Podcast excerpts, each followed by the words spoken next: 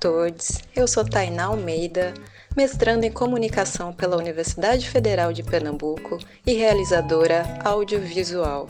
Esse é o podcast Mulheres no Cinema Pernambucano, realizado com o apoio da Lei Aldir Blanc Pernambuco, Governo do Estado de Pernambuco, Secretaria de Cultura de Pernambuco e Governo Federal.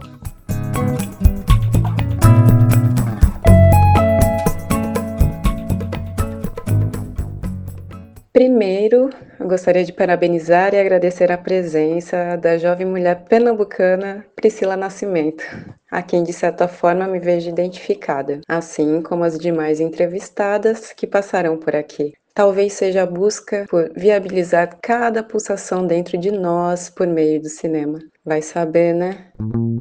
Antes de qualquer tecnologia, a tecnologia que nos manteve vivos, quanto povo negro ou indígena, certamente foi a oralidade. Nada mais simbólico fazermos isso via podcast nos dias atuais e trabalharmos por nossa memória sempre, inscritas no tempo. Tudo o que queremos saber, e peço aqui se você, Priscila, puder compartilhar com a gente, você poderia dar um panorama de quem era a Priscila como diretora e como você hoje pensa seus filmes? De onde você parte?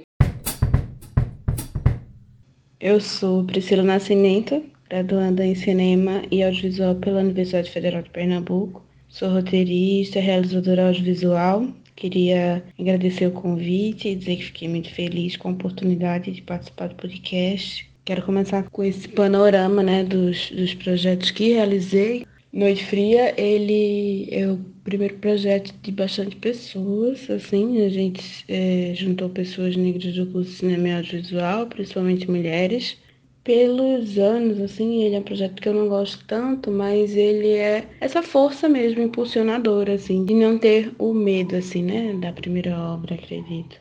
A partir de Noite Fria, provei meu primeiro Fucultura, que é Ninguém Precisa Saber, que foi escrito em 2018 e realizado em 2019 e atualmente está no processo de pós-produção. Projeto que vem depois dele é Notícias de São Paulo, né? Eu chamo muito de filme de terapia e é particularmente um dos projetos assim que eu acho que eu mais gosto porque Notícias de São Paulo, ele já vem no final do curso, assim, né? ele já é um amadurecimento em entender o audiovisual, entender o que é que eu quero nesse lugar. E aí vem o projeto Fim de um Mundo.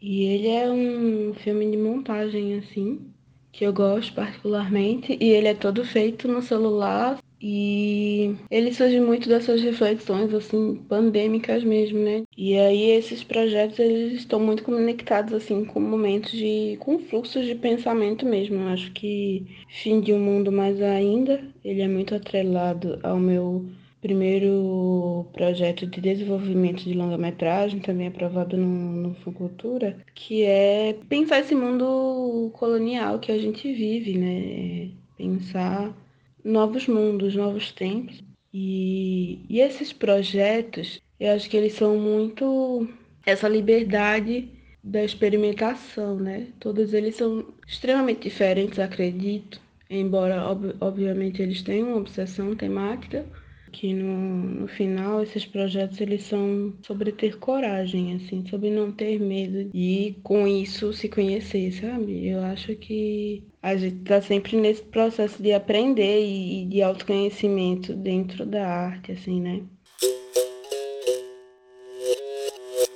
Obrigada, Priscila. E a minha próxima pergunta é: você é natural do Agreste, hoje vive em Recife, é, quem é a Priscila em seus trabalhos? O seu trabalho é também parte de sua história? É, você acredita que sua trajetória influencia e fortalece seu modo de olhar e fazer? Como é isso? Estes campos hoje estão implicados no seu olhar quando você decide para onde direcionar sua câmera?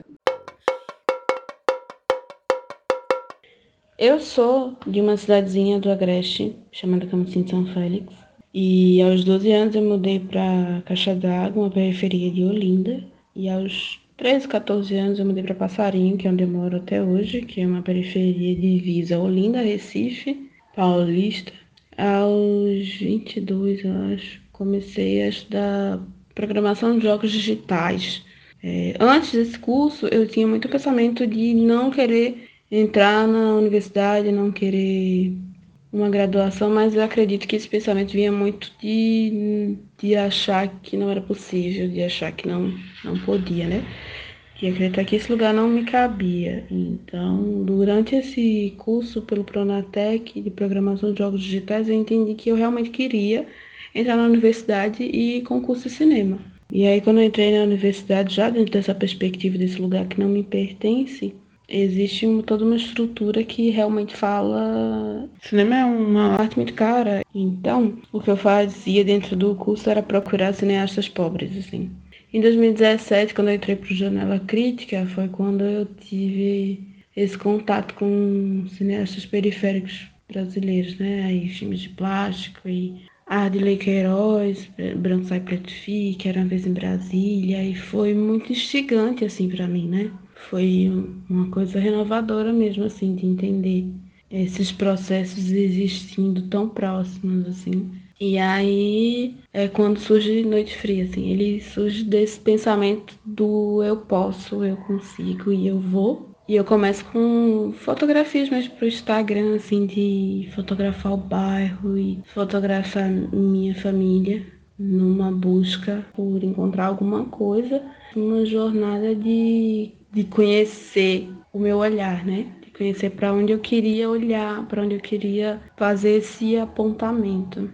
E nessa caminhada, eu acredito que as minhas origens são fundamentais, assim, né? Eu me formo no Agreste, me formo na periferia, me formo no trabalho e depois é que eu entro na universidade. Então, eu acho que essa movimentação, ela é muito importante para o que eu quero filmar, para o que para onde eu quero apontar, para a narrativa que eu quero contar, assim. E eu acredito que essa trajetória familiar, essa trajetória de, de mudanças, né, de mudanças geográficas também e de mudanças de escola, de trabalho, de cursos, elas são fundamentais assim para como eu enxergo o audiovisual e para onde eu quero me projetar. Então, queria agradecer novamente a oportunidade de falar essa pergunta maravilhosa que eu vou passar agora o resto de 2021 pensando nela. e é isso, obrigada. Ai, obrigada, Priscila. A gente fica muito feliz pela tua presença aqui nesse podcast, enfim, que pretende criar uma aproximação com as nossas cineastas, é, realizadoras, diretoras de cinema aqui de Pernambuco. Muito obrigada a você que está ouvindo também. Esse é o podcast Mulheres no Cinema Pernambucano e a gente se vê numa próxima.